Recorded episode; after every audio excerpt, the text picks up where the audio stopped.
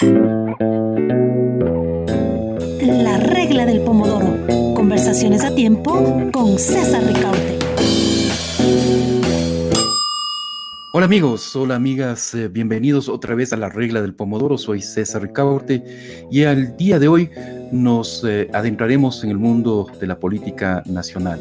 Específicamente vamos a analizar a partir de lo que fueron los debates eh, presidenciales que se concentraron prácticamente los tres debates en una, en, una semana, en, un periodo muy corto de tiempo.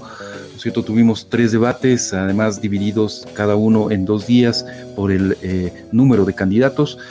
Eh, y a partir de ese, de lo que vimos eh, en, estos em, debates presidenciales, vamos a analizar lo que es la campaña electoral y los escenarios alrededor de eso. Eh, recordemos, eh, eh, hubo los tres debates que existieron, primero organizado por Diario El Comercio, el por la Cámara de Comercio de Guayaquil, y finalmente el debate presidencial organizado por el, Consejo Nacional Electoral que se realizó el sábado 16 y domingo 17 de enero. Este último además fue transmitido obligatoriamente por televisión, streaming, medios públicos y privados a nivel nacional y fue el único al cual asistieron los 16 candidatos presidenciales. Para tratar este, este tema, ¿no es cierto? Vamos, como les decía, a partir del debate vamos a analizar los escenarios políticos, em, pero ah, para analizar esto hemos invitado a José Luis Fuentes, politólogo, doctor en ciencias sociales con especialización en estudios políticos por la Ecuador, maestro en ciencias sociales, convención en relaciones internacionales también por la Flaxo, y en actualidad y desde el 2014 se desempeña como docente a tiempo completo de la carrera de Ciencias Políticas y Relaciones Internacionales en la Universidad de las Américas. Así que eh, damos la bienvenida a José Luis. Gracias por acompañarnos en esta regla del Pomodoro. Muchas gracias, César. Buenas tardes con todos. Eh, para mí también un placer estar acompañándoles en esta, en esta, en esta conversación. Gracias, José Luis, una vez más. También está con nosotros María José Rodríguez, especialista en manejo de crisis de reputación, gestión de la, em, de la reputación, comunicación política para organizaciones. Es directora general para Ecuador y Bolivia de la empresa Rodríguez y Badwin.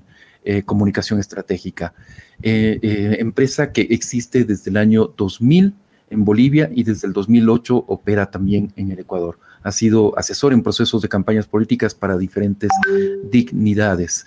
También fue editora del periódico La Razón en Bolivia en 1992 y trabajó en agencia de publicidad Visión al inicio de su carrera en 1990.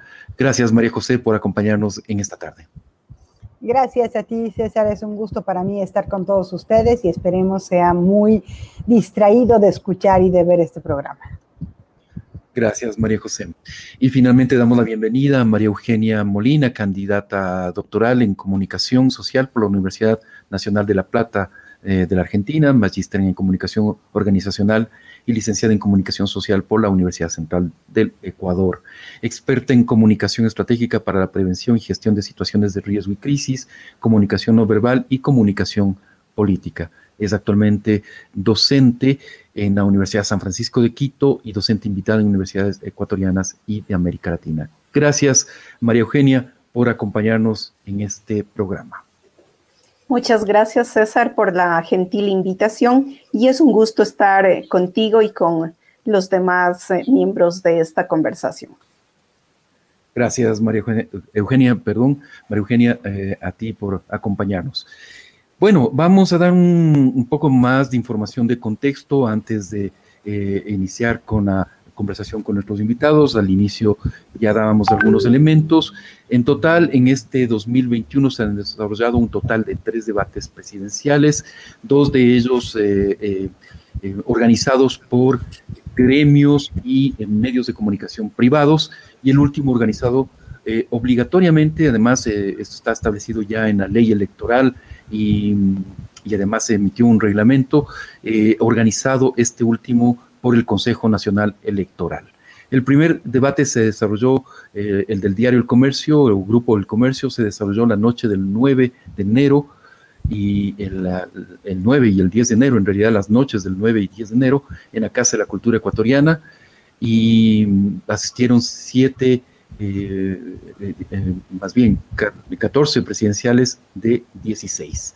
Em, expusieron sus propuestas respecto a economía, producción y empleo, pandemia, salud pública, seguridad ciudadana y lucha contra la corrupción. En el, eh, el, segundo debate se realizó en el Centro de Convenciones de la Universidad de Especialidades Espíritu Santo de la ciudad de Guayaquil, el jueves 14 de enero y el em, viernes 15 de enero.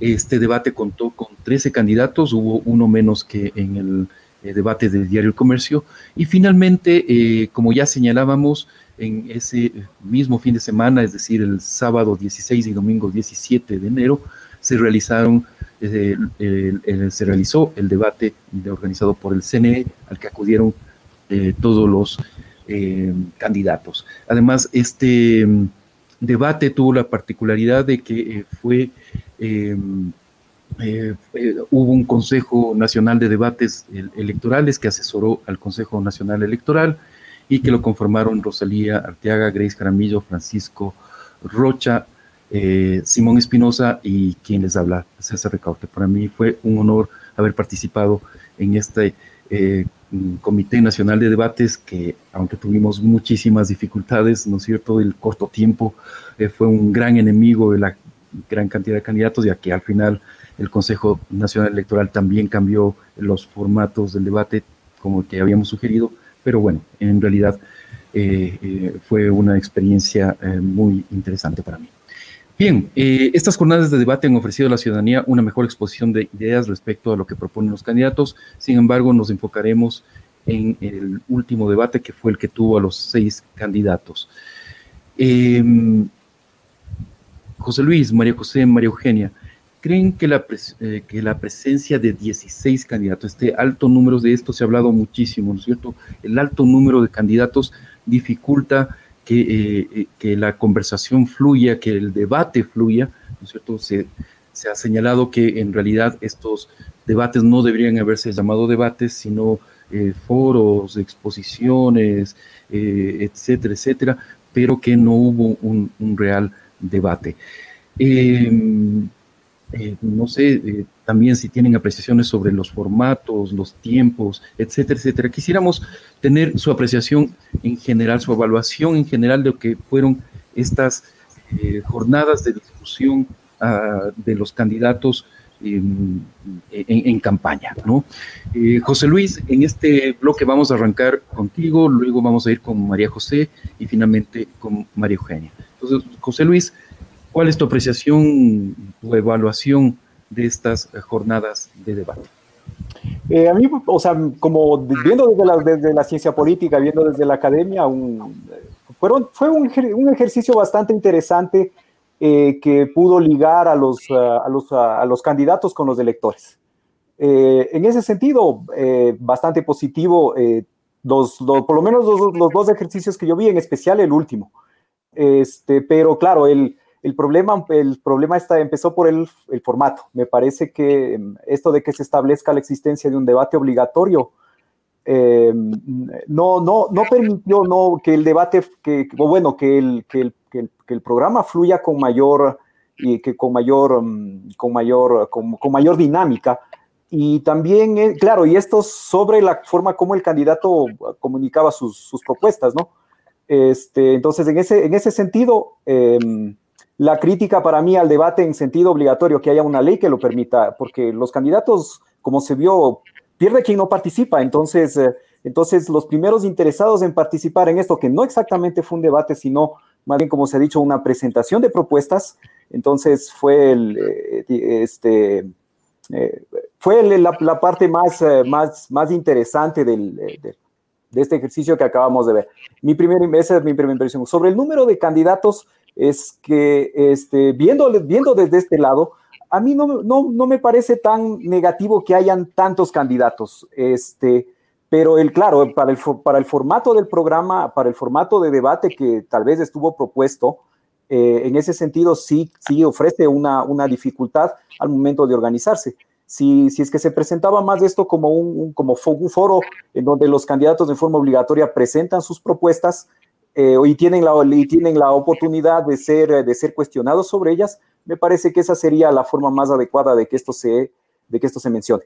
A la larga es un derecho de, los, de todos los ciudadanos en participar en, en, como candidatos siempre y cuando cumplan con los requisitos señalados en la ley. Entonces, en, ese sentido, no tengo tantas dificultades con el número de candidatos. Pero claro, el, formato es, era un reto, más bien viéndoles de ese lado, era un reto complicado. Gracias, José Luis, por esa primera uh, lectura de lo que han sido los, los debates presidenciales. Eh, María José, voy, voy contigo y, y, tu, y tu, también tu apreciación acerca de lo que fueron estos, estos tres debates. Gracias, César. Bueno, me, voy a centrar un poco en el último debate que me parece el más, no vamos a decirlo el más eh, interesante o importante, pero por lo menos históricamente em, eh, da un, vuelco de página ante esta negativa de los candidatos de debatir unos con otros esta visión de que sea obligatoria a mí no me parece mal, a mí me parece que la presencia obligatoria no necesariamente vamos a llamar a esto debate, pero esta presentación y esta presencia ante el público y ante el votante, esta uh, sacar la máscara del spot y mostrarse como realmente son, eh, me parece un ejercicio muy interesante que además no lo teníamos hace que casi dos décadas, eh, el que tengan que estar todos obligados, el que tengan que ir todos y dar la cara uno con el otro, no es necesariamente un debate porque no hay, una contra, no hay un contrapunto de opiniones entre unos y otros, entonces no podemos saber las tensiones que tienen en algunos puntos de vista unos y otros. Habría quizás sido más interesante tener para todos la misma pregunta y así podríamos haber tenido algunas, eh, algún margen de, comparación. Sin embargo, no, no, no es algo malo el tenerlos a todos en, en, en esa línea. Eh, los anteriores debates en los que no participan todos realmente eh, no terminan de ser tan importantes porque no podemos conocer eh, cuál es la profundidad de todos los que están ahí en, en, nuestra papeleta. El que sean 16 candidatos no es malo para el debate en sí, que lo es, en, digamos, en términos comunicacionales, lo es para mí en términos eh, de la democracia, me parece que ese ya es otro, otro tema que tenemos que tomar, pero por supuesto que genera muchas dificultades a la hora de plantearse un debate. Lo que sí debemos rescatar es que este, estos dos últimos días de debate en, en Guayaquil, han sido un ejercicio interesante para por lo menos entender a los candidatos y verlos más allá de eh, su, su, típico eslogan o su spot o su, o su, pose, ¿no?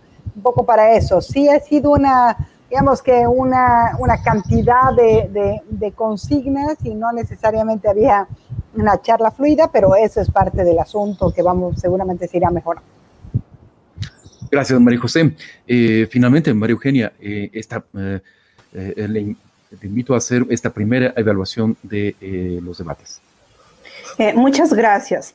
Yo sí creo que más allá del derecho que tenemos todos los ciudadanos y ciudadanas que estemos en el ejercicio de nuestros derechos, eh, de participar 16 candidatos a la presidencia de la República en un país de 17 millones de personas y 13 millones de, votantes, 13 millones de electores, yo sí le veo como un número bastante grande de, de candidatos a la presidencia de la República. Eh, el hecho mismo de que haya habido tal cantidad de candidatos hace que este eh, denominado debate no haya sido un, debate en sí, ¿no? Yéndonos al concepto primigenio de lo que es un debate.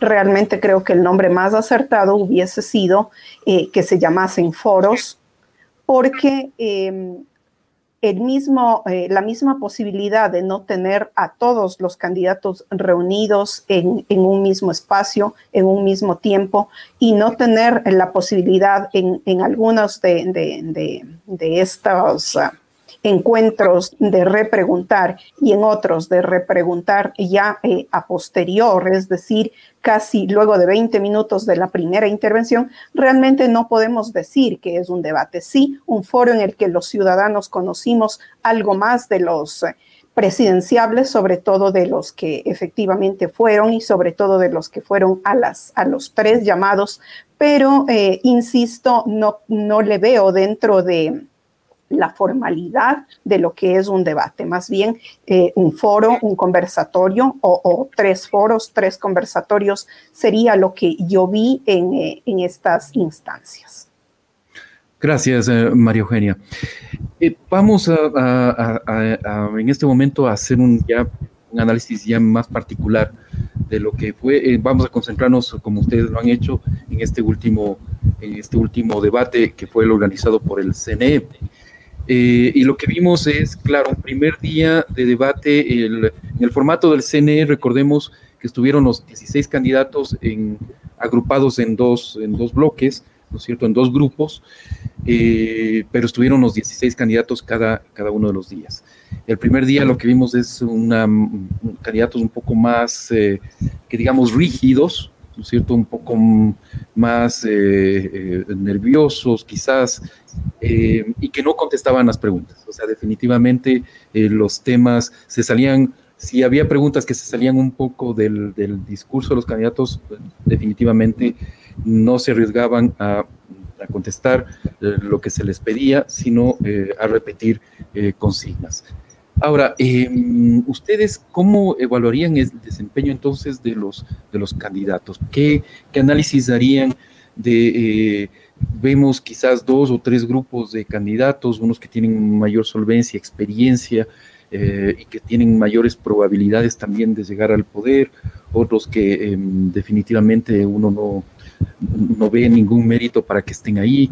Bueno, en definitiva, no quisiera dirigirles, ¿no es cierto?, en el análisis, pero sí quisiera que ustedes eh, intentaran hacer un análisis de ya de los candidatos, del desempeño de los candidatos, ya no tanto del formato, y, sino del desempeño mismo de los eh, de quienes estuvieron ahí como candidatos presidenciales. Voy a, rotar en este caso, María José pasas a, primer lugar, eh, luego vamos con María Eugenia y finalmente con José yo creo que eh, me voy a concentrar en tres, que son los que están en las, en las encuestas eh, liderando, ¿no? Porque si tenemos que hacer el análisis de 16, por ahí no nos alcanza la hora entera.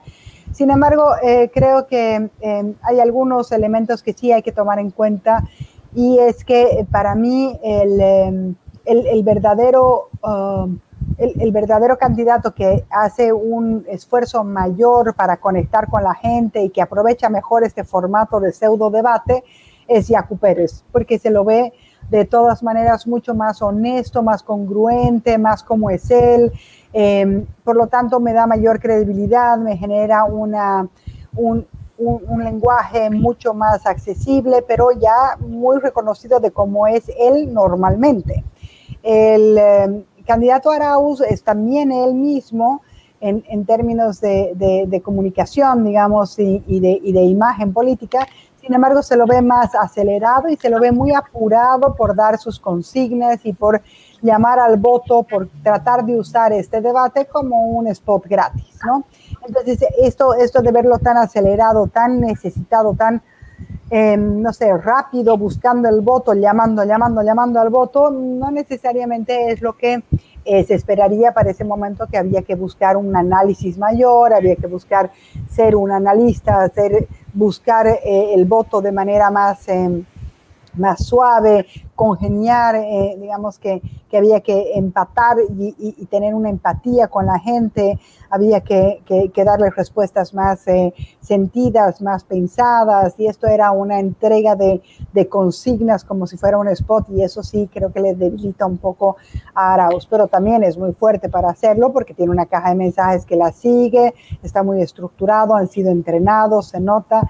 Eh, Lazo, por otra parte, es un hombre que puede dar una, un tema bastante técnico o no, pero es más profundo, sin embargo es menos empático, eh, llega menos, eh, no termina, y eso que por supuesto ha mejorado muchísimo, pero no termina de, de, de tocar el corazón de la gente o de tocar eh, solamente su raciocinio y ahí no, no, no, no terminamos de acabar con la comunicación política, ¿no? Eh, una cosa, María José, eh, eh, me sorprendió mucho que tanto el candidato Arauz como Guillermo Lazo se dedicaron también a promocionar sus redes sociales, ¿no? Y decían, bueno, vaya, estoy ordenando, Guillermo Lazo, estoy ordenando a mi equipo de campaña que suba esto a mis redes, en Red House, vaya a mis Facebook y va a encontrar las respuestas a lo que me están preguntando. Eh, ¿qué, qué, sentido tiene esto, esta promoción de sus redes sociales? Esto quiere decir, no voy a perder mi tiempo en responderte largo y tendido lo que tú quieres que te responda. Anda, lee, eh, averigua por ti mismo, pero ahora yo te voy a decir lo que quiero decirte y es que votes por mí y hagas bla, bla, bla. Entonces, por eso te decía, es una seguidilla de consignas que no necesariamente responde a las necesidades de la gente o a las preguntas que se les hace. Me parece... Eh, publicitariamente inteligente, pero un poco despectivo con la gente, del votante, de decirle, vaya y lea, ¿no? Entonces, para eso, la verdad, no me des balcón. Y, y, ahí sí creo que ha habido una pequeña falencia. En cambio, Yaku ha contestado, ha sido mucho más em, empático, ¿no? Y se lo nota como es él siempre. Em, creo que hay algunos otros ejemplos, como Guillermo Celi, que también trató de dar solamente consigna, consigna, bote, bote, bote. Fue interesante, eh, pero mm, si no estás arriba en las encuestas y vas a tener esa consigna y no vas a buscar seducir al votante, es complicado que logres algo más eficiente ahí. Correcto, gracias. Perfecto, gracias María José. María Eugenia, compartes este análisis que hace María José de que Yacu fue el tuvo esa imagen de un, discurso más fluido, más fresco frente a los, a los otros candidatos. Y quizás eh, eh, introduzco un tema adicional. Este, eh, estos momentos, dos momentos que se dio de, un cierto debate, ¿no cierto?, en el sentido de, confrontación de candidatos, que fue cuando Juan Fernando Velasco le cuestiona a Andrés Pérez, Andrés Arauz, perdón, el, eh, los contratos con el Ministerio de Cultura eh, y Yacu también le cuestiona el tema de que devuelvan eh, el dinero supuestamente robado, ¿no? Entonces, bueno, María Eugenia, te dejo tu, análisis.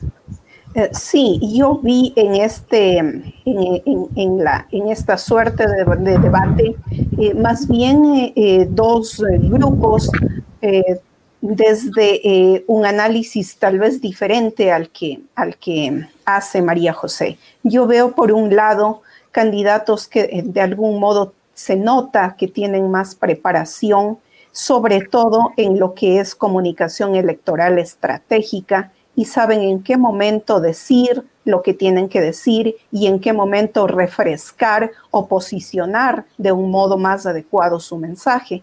Hay otros que al ser candidatos totalmente nuevos, muchos de ellos eh, no los hemos conocido como eh, los ciudadanos, la, ciudadanía ecuatoriana para algunos eh, son bastante nuevos.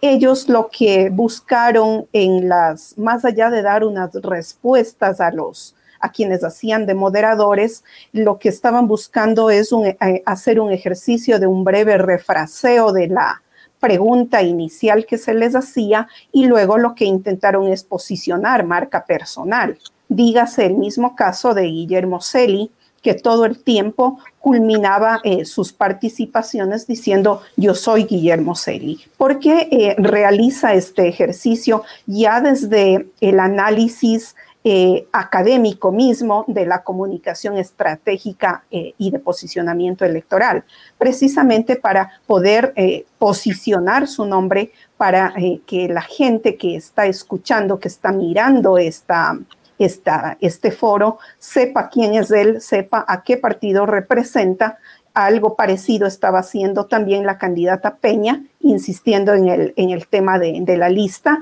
eh, tratando de dejar en claro que ella pertenece a la lista 35 para que sus posibles votantes eh, sepan eh, cuál es el casillero al que le corresponde.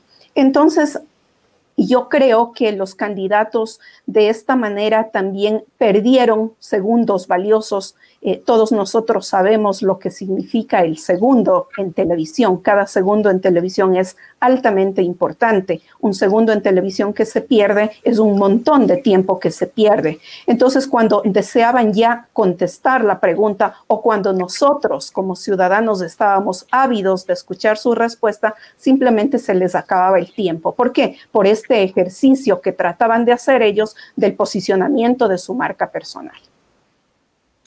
Gracias, eh, María Eugenia, por ese análisis. Hoy eh, contigo, José Luis, entonces, eh, un poco adentrándonos ya haciendo un análisis particular sobre los candidatos. ¿Cuál sería tu, tu, análisis? Primero que nada, que, bueno, viendo, de, viendo como, como elector, o sea, tomando en cuenta la, digamos, la política como tal, el, ejercicio de la participación y del cuestionamiento, este, como, como elector, mucho, mucho, mucho, mucho se veía que tenían, o sea, se centraron sus participaciones en general, todos los candidatos en, las, en presentar sus propuestas, en especial las económicas. Lo, le, dedicaban, le dedicaron mucho tiempo a, tratar de colocar, y en este caso más que nada ofrecimientos. Eh, se, veían, se veía presentación de, de, diferentes eh, planes, programas, eh, no, se, no se establecía la forma como si esto se iba a concretar. Y en ese sentido, eh, me o sea, a mí me parecía desde este lado que, que el ofrecimiento que hacían los candidatos estaba, eh, ellos como estaban pensando en un elector más de los años 80, más de los años 90, sin tomar en cuenta esa complejidad que en este momento tiene el país. Claro, el formato del, el formato del, del, del, del programa no, no ayudaba, o sea, tenían poco tiempo para desarrollar, pero, pero eran, eran respuestas eh, demasiado simples dedicadas a colocar un o a establecer un determinado mensaje sobre, sobre, un, sobre un electorado sin, sin o sea, y, el, y el, mientras el electorado estaba esperando otra cosa, espera, estaba esperando más concreciones. En forma general se diría así. Ahora, eh, había más interés en escuchar, obviamente, los, eh, los, eh, de un grupo de candidatos que son los que están para el electorado más, más opcionados, donde se concentraba además de la mayor cantidad de debate, y entonces ahí habían, en especial en el caso de Lazo, en el caso de Arauz, en el caso de Yacu Pérez, había mucha expectativa sobre, sobre, sobre sus propuestas. Y, mm, claro, este, cuando todos estos, o sea, en un momento dado, esos cuestionamientos que se, que se, que se hicieron, pues este, nos mostraron a los candidatos, eh, nos, nos, mostraron a los candidatos y además su, su preparación desde este lado, ¿no? Eh, ahí se veía también candidatos poco, poco, poco preparados en forma general para enfrentar el... Había mucho voluntarismo también, ¿no? O sea, este, para, para confíe en mí, crea en mí, yo, yo voy a hacerlo y, y, y confíe porque yo soy el que voy a hacerlo. Y entonces me parece que ahí no hay una, por eso, repito, no una buena conexión con el electorado. Tal vez en el afán de colocar su mensaje, faltó esa, ese intento de conexión con la expectativa del electorado. Gracias, eh, José Luis. Es, interesante también observar que eh, cuando le sacas a los candidatos un poco lo que decía José Luis, le sacas un poco de los temas eh, más generales, más económicos y además económicos un, poco demagógicos incluso, ¿no? Aquello de subir la producción petrolera un millón, a un millón de barriles es demagógico, básicamente, hay que decirlo pero cuando le sacas de esos temas y les pones temas como derechos humanos, le pones ecología, medio ambiente, eh, derechos reproductivos, el tema de la situación de, los, de, la, de la violencia doméstica, del embarazo adolescente, etcétera, los candidatos no tienen respuestas. E, es, es, trágico eso. No, no sé, les, doy a quien quiera contestar, a quien se quiere aportar alguien, alguna opinión al respecto. María José.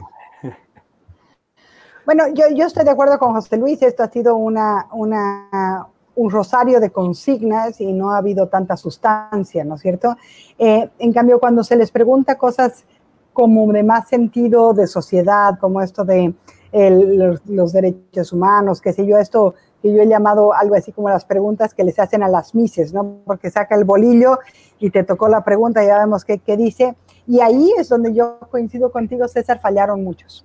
Menos para mí Yaku, porque el resto sí tenía como en su caja de mensajes estaban totalmente em, entrenados para volver al mensaje y volver al mensaje, que es lo que tienen que hacer, pero en un momento así, teniendo una hora, aunque sea fraccionada por algunos segundos, podrían haberse dado el tiempo de tratar de llegar más a la gente y hablarle directamente y ser más, más empáticos, ser mucho más creíbles que el tema de recitar eh, el eslogan y ser de la marca personal. Es decir, había que dejar de ser producto electoral a ser una persona de carne y hueso por la que yo podría confiar o no y depositar mi voto. Esa, esa transición no la lograron y, sí creo que eso, eso, eso les quita mucho, ¿no? María Eugenia, también levantaste la mano, quieres contestarme. Eh, José Luis, perfecto. Eh, María Eugenia, entonces, eh, estás silenciado, por favor. Perdón. Y yo creo que faltó mucha claridad y conocimiento en muchos candidatos respecto de, los temas, de la profundidad de los temas. Cuando hablaban eh, desde la generalidad, tal vez eh, podían desenvolverse mejor, pero cuando se buscaban ya las especificidades, no las tenían, mucho menos una rigurosidad para contestar y en casos eh, concretos se contestaba cualquier cosa. Por ejemplo, en el caso del candidato Giovanni Andrade, cuando eh, le preguntan eh, acerca de la, de, la cifra con la que él combatiría el tema de la violencia de género, se lanza a una cifra astronómica de 3 mil millones de dólares. Lo cual está, eh, cuando yo escuché esa cifra, dije, no, aquí algo pasa, o sea, no, no hay una idea de la cifra que efectivamente está dando. Y cosas de ese tipo realmente a mí sí eh, me, me, faltó, me quedé con la sensación de que, de que las respuestas eran demasiado generales de que no hay en los eh, candidatos, en muchos de ellos no hay un estudio a profundidad de los temas nacionales, no hay un conocimiento de la realidad nacional, eh, como, como dijimos anteriormente, se quedan en esa parte de buscar al, al votante, de buscar al elector desde la marca personal, desde una suerte de mercadeo de su nombre, pero no se van desde la propuesta concreta, desde la concreción y desde la rigurosidad que debe tener quien tiene la aspiración de ser un estadista. Gracias, María Eugenia. José Luis. Bueno, a mí, a mí, a mí muchos de estos temas, claro, bueno, el tema económico, eh, además, porque es el de mayor interés para el electorado, es una, una forma muy concreta de enganchar a un determinado electorado, me parece. Pero también eh, hay, hay temas extremadamente polémicos que los candidatos han tenido una posición previa sobre esto y me parece que estaban evitando precisamente caer en esa polémica. Por ejemplo, hablar de lo pro, pro vida, pro, pro, pro choice en el caso de Guillermo Lazo, por ejemplo, es claramente se, se, conoce cuál es su posición personal sobre eso, y entonces él no quería ahondar eh, ningún tema que tenga que, ver con ese. Es más, eso explica mucho de, de, la, de que él hablaba mucho del respeto a la mujer en forma general. O sea, no buscaba meter los pies en el barro. Eh, me parece que en el caso de Arauz era igual, tenía varias, varios cuestionamientos sobre, sus, sobre su propuesta en sí mismo y sobre lo que había pasado en el gobierno anterior. Entonces, y sobre su papel eh, dentro, del, dentro del, del, del, gobierno anterior. Entonces, eh, me refiero hasta el, que estuvo hasta el 2016.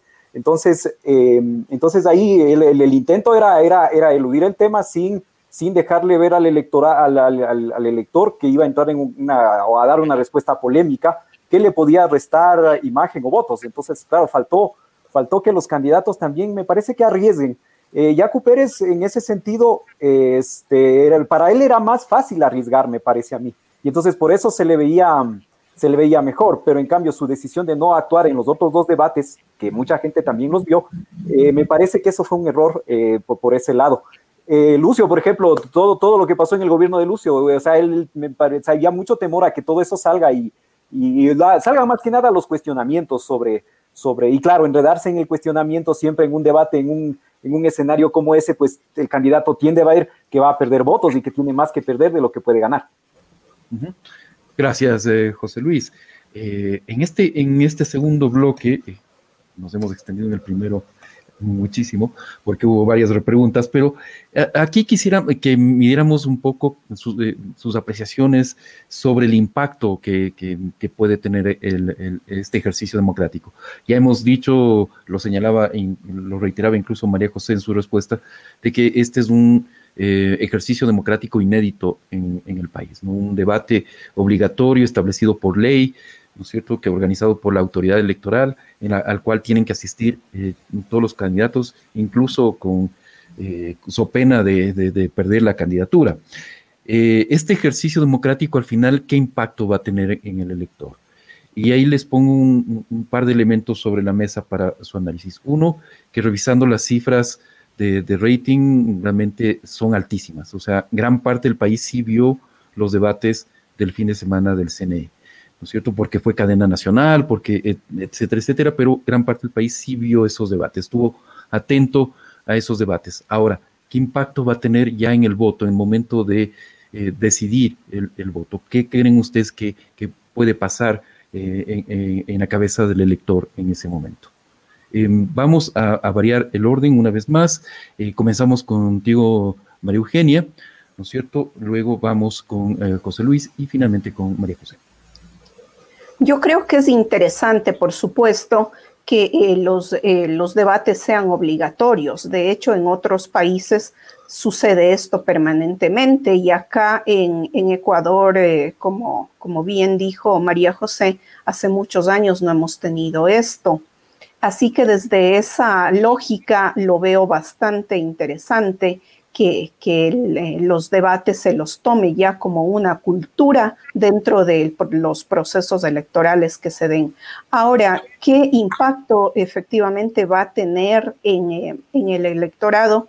Yo creo que eh, eso dependerá de una serie de, condicionantes, no necesariamente solo de, lo que se escuchó en el debate porque eh, por, la misma cantidad de candidatos y como ya hemos dicho por el formato, no hemos podido tener un conocimiento demasiado amplio de las propuestas, por ejemplo, y del conocimiento de ellos. Ha sido superficial. Sin embargo, creo que es necesario y, fue un buen ejercicio. Eh, yo recuerdo que cuando yo estuve estudiando mi, mi, doctorado en Argentina, justamente se dio el debate de... Eh, de, la presidencia que ganó Alberto Fernández, en donde ya hay una costumbre ¿no? del tema del debate y allí sí se daba un debate incluso desde la confrontación de, ideas, de pensamientos, que yo creo que de alguna manera también es interesante, es un ejercicio realmente mucho más eh, eh, real de lo que queremos ver eh, no, mm, eh, no quedarse únicamente en lanzar ciertas ideas o ciertos discursos que le puedan eh, o no dar una posibilidad de un voto, sino irnos ya a realmente a lo profundo de las propuestas, que es lo que nos interesa como ecuatorianos. Creo además que quedaron muchos temas sueltos, muchos temas que por el mismo, eh, por la misma situación de crisis por pandemia y todas las crisis derivadas de esta, eh, que estamos viviendo y que seguramente viviremos los ecuatorianos debieron haber sido topados, debieron haber sido analizados, sin embargo, no fue así. Gracias, María Eugenia. Eh, voy con eh, José Luis en este momento. Ya. mira, que tiene que este, que este debate va a tener un impacto sobre el electorado, sin ninguna duda, o bueno, las, los tres, en especial el último. Eh, porque no digo que un debate, no digo que una, una situación determinante el debate, como fue el debate en el año 84 con, entre eh, León Febres Cordero y Rodrigo Borja, que ese debate definió una elección. Eh, este debate no creo que tenga ese, ese, a ese, no llegue a ese nivel, pero sí, sí, sí, sí va a tener un impacto en cuanto si, el, si el índice de rating es altísimo, es porque, es porque era, era, era una gran oportunidad para manifestar sus, para mostrar sus propuestas, para, y así, o sea, estas campañas electorales han sido atípicas, no tenemos, eh, no tenemos como antes teníamos la, la, mega campaña, la, la, caravana, el, el, los spots publicitarios en televisión y en radio, o en los periódicos, o en las redes sociales. Eh, y entonces, y entonces esta, el que el, elector estaba hábito por, por escuchar, es eso se ve, si el, si el índice de rating es alto, es por eso, es por eso. Entonces, el debate en ese sentido sí, va, sí permite aclarar algunas cosas. Eh, por en, ese, y en eso, y, además por eso, por esa, esa oportunidad de comunicación, a mí me parece que los debates no deberían ser obligatorios, porque si me dan a mí la oportunidad como candidato para hablar, si yo tengo un minuto de televisión y aquí se ha señalado que es es básico tener ese minuto. Hay que recordar que, por ejemplo, en los Estados Unidos, este, los debates no, no hay una ley que los establezca, sino que son una tradición que viene de las instituciones, instituciones democráticas. eh, ha sido un debate, además, que donde no hemos visto eh, insultos, no, no fue un debate de la agresividad del, del, debate del año 84, o sea que es más, por eso nunca se volvió a dar otro debate como, como, como esos, por esa agresividad que se manejó en ese, en ese debate. Entonces, eh, que, se manejó en, en, forma general, en términos de, en términos de, de bastante, de bastante fluidez para la presentación de los, bueno, de, digamos, más bien de, de, bastante claridad para los candidatos y de tranquilidad al no, hacer, no, no verse tan atacados en términos incluso personales, no, no se llegó a eso. Entonces me parece que este, este ejercicio se va a repetir luego y va a ser positivo para el país y para los electores. Uh -huh. Y bueno, veremos, ¿no? O sea, me, en ese me, me, pareció interesante, como digo, no estoy de acuerdo en que sea, en que sea obligatorio, pero yo sí creo que va a tener, obviamente va a tener un impacto en especial porque clarifica las posiciones de los, tanto de los electores como de los candidatos, en un momento de una campaña bien atípica eh, de momentos de pandemia. Uh -huh. Correcto, gracias José Luis. Eh, María José, termino esta, esta ronda eh, con, eh, contigo. ¿Cuál es tu apreciación sobre el impacto que puede tener el, el, debate ya en el momento final de la campaña? Estamos ya, eh, digamos que en la fase final de una campaña muy corta. Bueno, yo creo y, y, acá lo voy a poner, voy a poner mi, mi opinión en contexto. Yo, yo, creo que vivimos desde hace mucho tiempo eh, un, un, sistema democrático campañista, ¿no? Es decir, que eh, solamente estamos votando por consigna y no por programas de gobierno. Yo no creo, no te voy a decir si eso es bueno o malo, pero no creo sinceramente que la gente eh, vote por un sistema de que esté votando por todo un programa de gobierno sino por eh, aquel personaje que puede resultar ser mucho más eh, ligado, mucho más cercano a su sistema de valores y que va a cambiar o que va a estar dentro de, esta, de este nuevo paradigma que, está esperando el votante. Eh, y más aún ahora después de la pandemia, lo que no es que hayamos terminado con la pandemia, pero con todo este cambio hay un cambio mayor entre los millennials y entre toda la gente que va a preguntarse eh, el, el, el, votante tiene que preguntarse nuevamente cuáles son sus verdaderas prioridades. Y esas verdaderas prioridades van a acentuar más bien el voto por aquel personaje que se parezca más a uno, que tenga más visión de carne y hueso, que tenga los valores y que tenga un sistema de valores mucho más eh, conectado con la sociedad. Eh, y, y, creo que ahí eh, la, los, los candidatos no han podido generar o tendrían algunas lecturas distintas, pero creo que al momento de responder las cosas más comunes es cuando muestran de qué valores, de qué, de dónde vienen, de qué sistema de valores vienen, y ahí sí puede ser que este debate haya incidido en mucha gente. Y para, para mí, el que mejor muestra el sistema de valores es Jaco Pérez, entonces puede que este debate le haya servido más a él que al resto, ¿no? Eh, yo, no estoy de acuerdo que, la gente vota por los estadistas. Hace mucho tiempo que, la gente no vota por los estadistas y vota por más bien estas personas con las que uno se siente más cercana en términos de este sistema de valores. Por lo tanto, hay que medir desde esa visión que podría haber pasado con este, con este debate. Yo creo que se los ha visto a algunos más humanos, a otros más eh, alejados, otros muy antiguos, pero creo que eso es lo que va a medir el votante. Perfecto. Bueno, vamos a, la tercera parte, el tercer bloque del eh, programa y es justamente donde vamos a evaluar lo que ha sido la, campaña electoral y la pre-campaña, ¿no? Porque recordemos que en estos eh, curiosos cronogramas electorales eh, eh tenemos unos largos mm, dos o tres meses de pre-campaña en la cual además se vivió momentos de mucha incertidumbre, de no saber exactamente cuántos candidatos en un momento determinado íbamos a tener en la papeleta.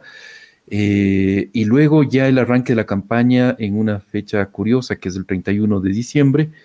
Eh, y es una campaña marcada eh, por, por, lo que ustedes ya han mencionado, una campaña atípica, marcada por la pandemia, el distanciamiento social, eh, el no poder hacer concentraciones, caravanas, etcétera, etcétera. Algunos candidatos lo han hecho, algunos incluso han, han sacado proyecciones, ¿no es cierto?, muñecos, eh, para que hagan eh, campaña eh, por ellos, pero en definitiva la campaña se ha trasladado mucho hacia lo digital.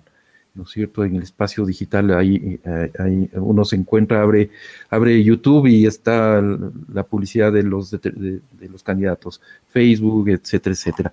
Em, ¿qué, impacto va a tener esta, esta forma de hacer campaña eh, más a través de lo digital?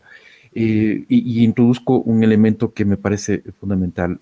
En esta fase final de la campaña especialmente, me parece que mucho está marcado más bien por las campañas negativas o por los em, fenómenos de desinformación, ¿no es cierto? Mucha, eh, mucho rumor, mucha fake news, eh, mucha ah, campaña eh, en contra de los distintos candidatos, ¿no es cierto? No, personalizo en nadie, pero mucha, mucha de esa campaña negativa en contra de los candidatos, mucha desinformación.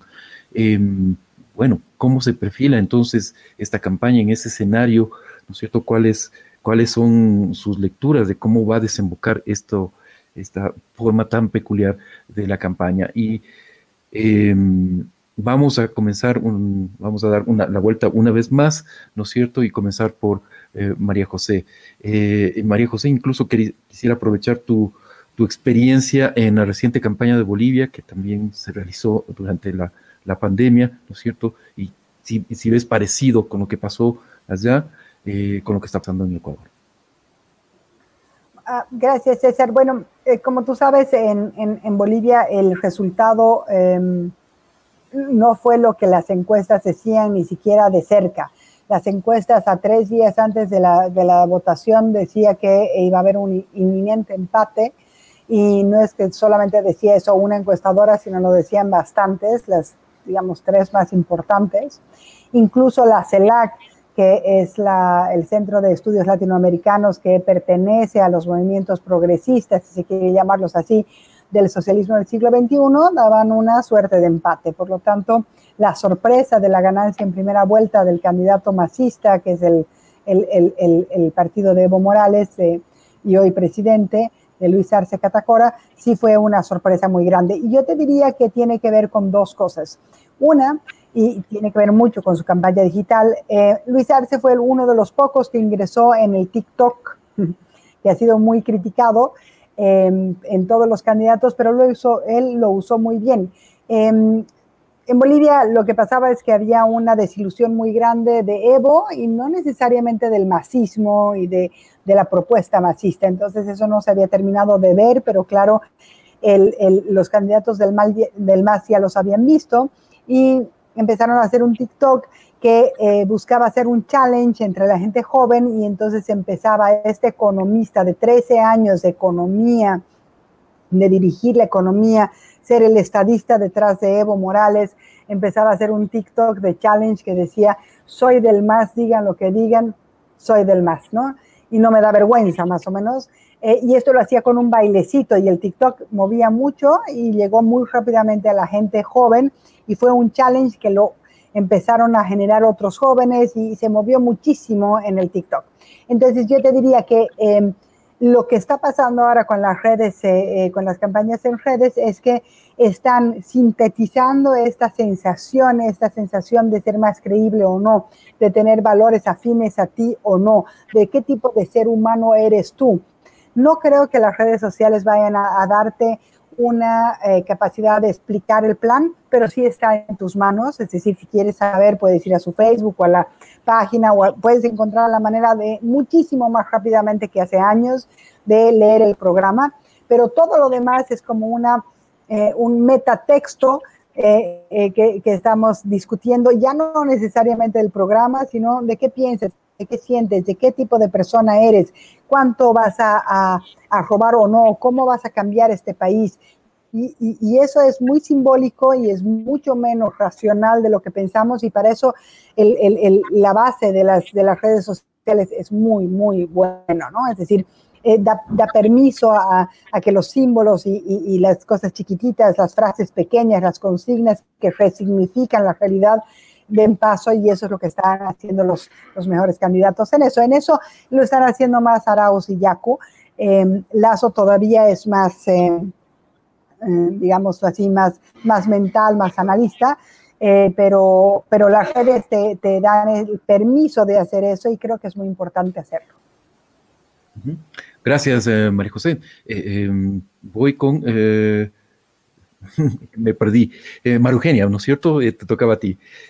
María Eugenia, no sé si quieres hacer lectura ya de la campaña, de este paso hacia lo, hacia lo digital, ¿no es cierto? Incluso lo que ha mencionado eh, María José, este uso del TikTok. En el Ecuador lo hemos visto eh, a, candidatos que han protagonizado algunas escenas muy divertidas en TikTok. No sé qué impacto van a tener al final en la campaña, pero ahí quisiera tu lectura acerca de, todos estos elementos. Y la desinformación, no nos olvidemos de eso también.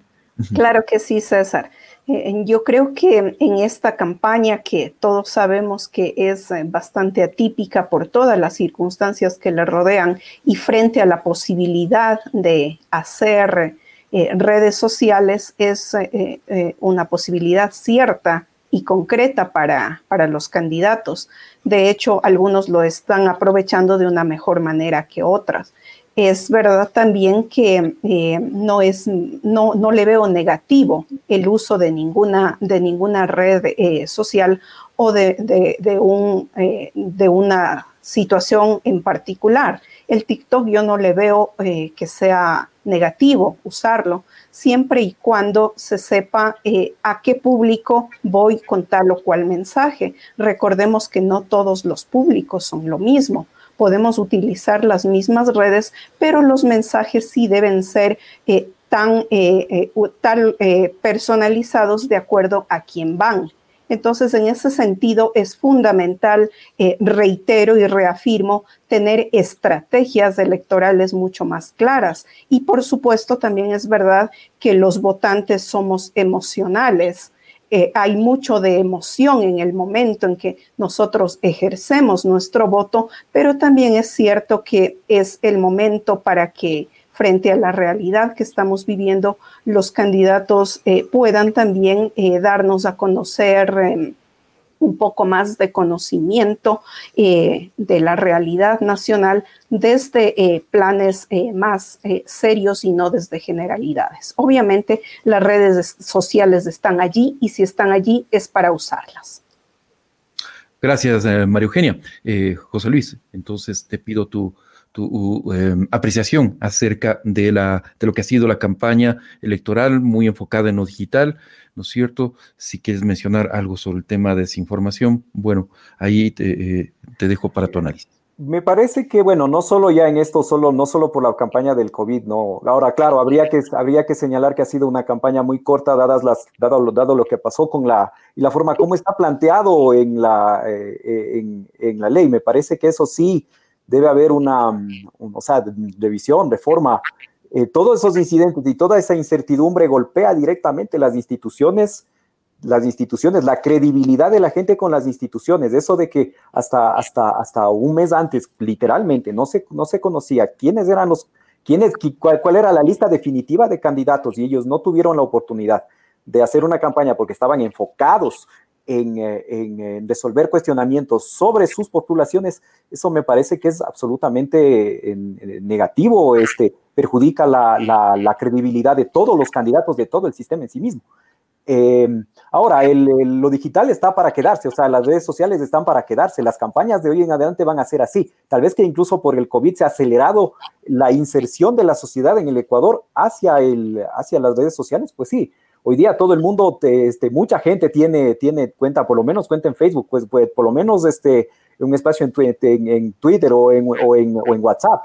Eso eh, es, digamos, que es el, futuro. O sea, la gente va dejando, por ejemplo, la, medios tradicionales como los medios escritos o la, televisión eh, para pasarse a las redes sociales. Entonces, ahora eh, los candidatos están enfrentados a... Eh, a, afrontar las campañas y hacer política en redes sociales. O sea, ese es el futuro y eso es lo que, eso es lo que se nos viene, en eso, en eso, está en eso estamos en transición.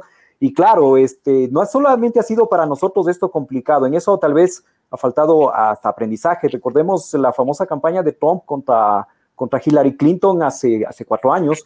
Recordemos la campaña de Bolsonaro también en cuanto a fake news, en cuanto a a, la, exposición que tiene el lector a ser bombardeado por información falsa o por eh, claramente claramente negativa o este, sobre, sobre, sobre, todos los sobre todos los electores. Entonces, ese, ese, ese, es un, ese sí es un, ese es un, es un gran peligro en cuanto a, a, a cómo se posiciona un candidato, qué es lo que tiene que hacer. Ahora me parece ahí que los candidatos tienen que aprender eh, estrategias para actuar, hacer campaña en, en, este, en estos espacios. Y ahí sí, me parece que sí les ha faltado, en general, a todos les ha faltado todavía. Algunos lo hacen más rápido que otros, obviamente.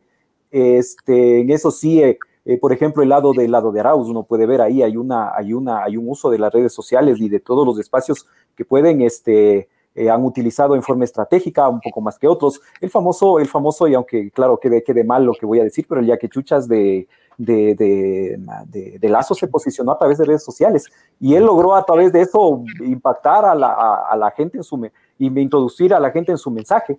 Este, eso como un simple ejemplo de todo lo que, de todo lo que ocurre, ¿no? Entonces a algunos les faltó más, um, están, estaban hechos más para campaña de televisión para campaña de redes sociales, entonces también hay falta de adaptación, al, por, eso el electorado se comunica por ese espacio, espera escuchar unas cosas por esos espacios que a veces los candidatos no les pueden proporcionar y que eso ya veremos cómo qué pasa en el futuro, ¿no? Bien, vamos a, en este momento eh, hicimos una breve encuesta, un sondeo, en realidad no encuesta en redes sociales, no tiene valor estadístico, eh, mide el interés de nuestra audiencia en este tema. Y la pregunta fue, ¿consideramos que los debates, eh, consideras que los debates ayudaron a los 16 candidatos a la presidencia a exponer sus propuestas?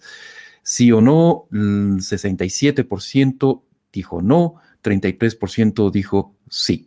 Es decir, eh, eh, quienes siguen este espacio consideran que los candidatos no tuvieron, no aprovecharon este espacio para exponer sus propuestas. Bien, llegamos a la parte final del programa y es hora de sacar mi reloj, mi relojito Pomodoro, ¿cierto? mi relojito de cocina y vamos a pedirles a nuestros invitados que eh, redondeen sus ideas, sus conclusiones en dos minutos. Así que vamos a ir eh, en este eh, último bloque, primero con José Luis, luego María Eugenia y finalmente María José. si estoy bien, ¿no? José Luis, María José y María Eugenia. Sí, me parece que era así. José Luis, María Eugenia, y, María José y María Eugenia. Em, bien, te pongo los dos minutos eh, José Luis, y por favor tus conclusiones. Eh, que fue, bueno, que este debate fue, eh, fue un ejercicio bastante interesante, visto desde todos los lados. A los lectores, más que nada, les permitió tomar contacto con las propuestas de los candidatos, que los candidatos no pudieron aprovechar el, tiempo que, el tiempo que tuvieron y se centraron en, en, en, en, presentar, en presentar determinadas ideas generales de sus, de sus propuestas, sin, sí, evitando, tratando de evitar todo cuestionamiento que se les pudiera, que se les pudiera hacer. Y claro, en ese sentido fueron poco arriesgados, la, mayor parte de ellos, quienes debieron arriesgar no lo hicieron y entonces eh, perdieron, me parece, una oportunidad para, para conectar mejor con su electorado y mostrarse en un plano que, que, claro, en una campaña no se ve, y esto, esto, esto, esto, eh, aunque no parezca, pero me parece que para los electores sí modificó su posición sobre cada uno de los candidatos. Gracias, José Luis. Justo, esto sonó el reloj. Em, vamos entonces, María José, voy a poner el reloj en los dos minutos y te escuchamos. Ah, primero que las campañas electorales han cambiado totalmente y no solo por la pandemia, van a seguir cambiando y las redes eh, eh, vinieron para quedarse, las campañas se hacen en redes. Eso implica que ya no se va a debatir tanto propuestas como pequeñas consignas que muestren los valores de las personas. Hay que tomar en cuenta que las redes son el mejor lugar para resignificar la realidad y para dejar elementos no completos. Esto es que el votante complete lo que quisiera que diga y termine diciendo el candidato. Entonces, son, son espacios confusos, son espacios difíciles, pero que poco a poco van a quedarse para, para, para, siempre. Y yo creo mucho en el ser humano y creo mucho en el, en el espectador. Él sabe discernir qué y no le gusta, que sí, que cree que, que no, no es verdad o que sí es verdad. Eh, lo que sí creo es que hay que tener cuidado con la capacidad de simbolismos de las redes y eso habrá que empezar a trabajar más con el votante, con el lector, para que aprenda a, trabajar y discernir estos simbolismos y eh, aprenda a em, entender cuándo se dice algo realmente o cuándo se está resignificando y cuando algo se está generando como un anhelo nada más, ¿no? Y eso es lo difícil, la, consigna, el anhelo y la propuesta verdadera. ¿Cómo, cómo le creo? ¿Cómo, ¿Cómo caigo en cuenta en eso? Gracias, María José acabó uh, tu tiempo, ya sonó el, relojito. Y vamos con María Eugenia. Te, pongo los dos minutos, dame un segundo y ya, ahí estamos. Sí, yo creo que es importante, es muy interesante tener este tipo de ejercicios. Es más, eh, pienso que en los eh, dos ejercicios anteriores debieron estar todos los candidatos porque son oportunidades que pierden ellos para poder eh, conectarse con el electorado y que también nosotros perdemos de poder escuchar lo que dicen todos los candidatos. Es verdad que, el fondo importa, que las formas también importan, que eh, las redes son importantes, pero no todo el, el, el, mundo gira alrededor de las redes y las redes no son necesariamente todo eh, el espacio en el que los candidatos deben eh, desenvolverse. Más allá de que estemos en una pandemia, justamente para eso están las estrategias y las tácticas que nos dan la posibilidad de ejercer acciones para llegar a los diferentes públicos. Recordemos, no todos los públicos son iguales, pero eh, los candidatos deben llegar a todos. Gracias, gracias María Eugenia. Perfecto, muchísimas gracias a todos nuestros invitados. Ha sido un programa muy interesante y eh, espero que nuestra audiencia también lo haya, eh, eh, lo haya disfrutado y haya aprendido uh, muchísimas cosas como yo lo he hecho. una vez más, José Luis, María José, María Eugenia, todos muchísimas gracias por asistir a esta regla del Pomodoro. Y un fuerte abrazo a quienes nos están siguiendo a través de las redes sociales. Que tengan una buena noche.